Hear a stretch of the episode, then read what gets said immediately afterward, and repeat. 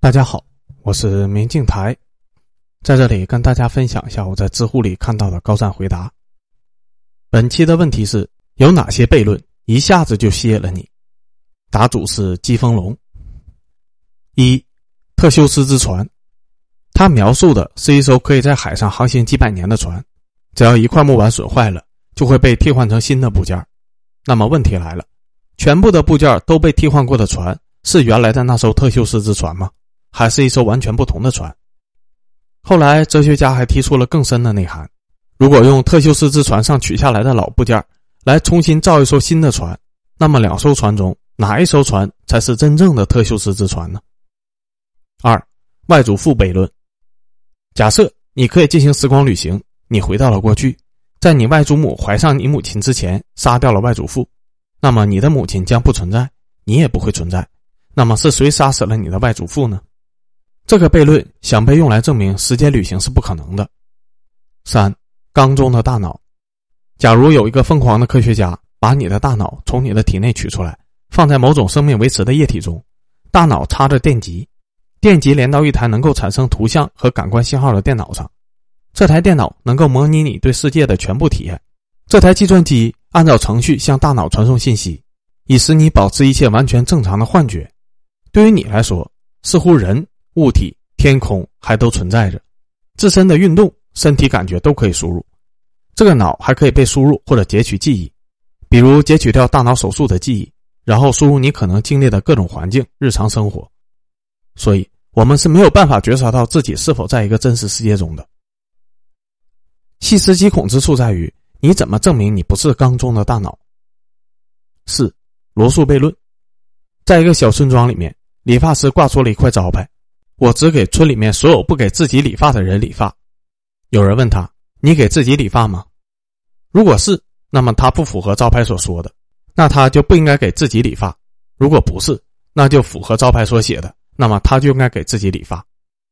这个问题有另一种阐释：对于任意一个集合 A，A 要么是自身元素，即 A 包含于 A；A 要么不是自身的元素，即 A 不包含 A。根据康托尔集合论的概括原则。可将所有不是自身元素的集合构成一个集合 S 一，即 S 一是以字母 X 为元素的一个集合，而 X 又不属于 X，这个集合是矛盾的。五全能悖论：上帝能造出一个重到他自己都举不起来的东西吗？如果他能，那么他不能举起这个东西，就证明他在力量方面不是全能的；如果他不能，那么不能创造出这样一个东西，那就证明他在创造方面不是全能的。六，这是古希腊流传的一个有趣的故事。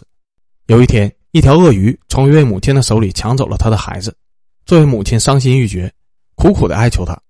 鳄鱼说：“如果你能猜出我现在的想法，我就把孩子毫发无伤的还给你；如果你猜错了，我就要吃掉你的孩子。”这位聪明的母亲仔细的想了想，说：“鳄鱼先生，你是想要吃掉我的孩子？”鳄鱼冷笑着说：“你猜对了，我当然会吃掉你的孩子。”哈哈。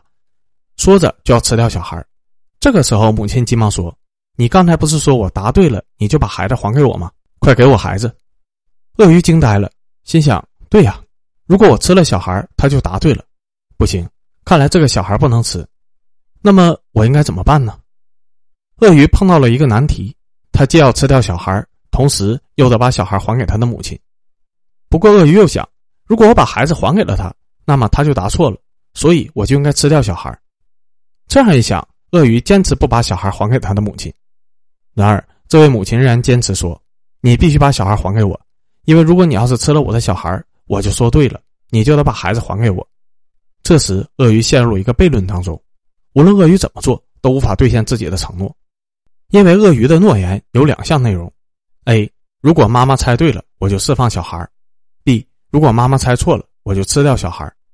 在妈妈表达了猜测之后。鳄鱼的行为只有两种选择，而这两种选择都和鳄鱼原来的诺言相违背。鳄鱼的第一种选择把小孩吃掉，这种选择的结果证明了那位妈妈的猜测是正确的。按照鳄鱼原来的许诺 A，此时鳄鱼应该把小孩毫发无伤的归还，但是鳄鱼却把小孩吃掉了，所以鳄鱼违背了自己的诺言。鳄鱼的第二种选择是把小孩放掉，这种选择的结果证明那位母亲的猜测是错误的。按照鳄鱼原来的许诺 B，此时鳄鱼应该把小孩吃掉，但是鳄鱼却把小孩释放了，所以鳄鱼还是违背了自己的诺言。这就是著名的鳄鱼悖论。正常的悖论说完了，说一个我喜欢的作家吧，有时又是。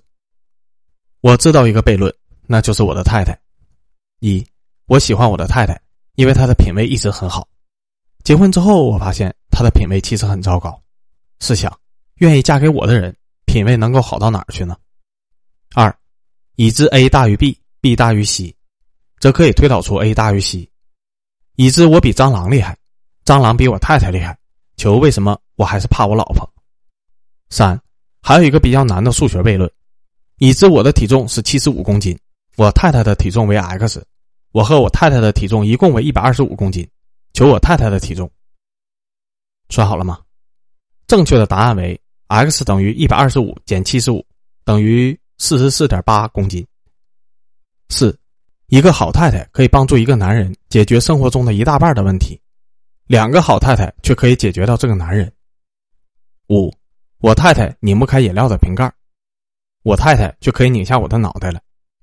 六，我太太为了让我的生活健康一些，帮我列了一张假期的时间表，安排的很详细，每天吃饭休息的时间为六个小时，每天工作的时间为八个小时，每天锻炼的时间为两个小时。每天游戏的时间为两个小时，每天睡眠的时间为九个小时。目前我一直都没有遵循这个时间表，太太很生气，不知道为什么我这么的不听话，我也不知道为什么自己没有做到，我其实挺努力的。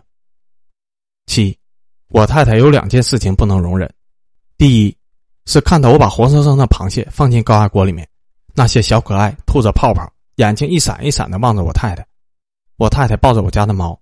不肯直视，小声的抽泣。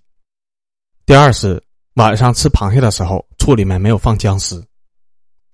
另外，我上大学的时候是校辩论队的二辩，有一站的题目是“日心说是否正确”，我抽签抽到的是反方，我凭着一己之力，声泪俱下的证明了当时正在和我热恋的太太是宇宙的中心，博得对方辩手体无完肤。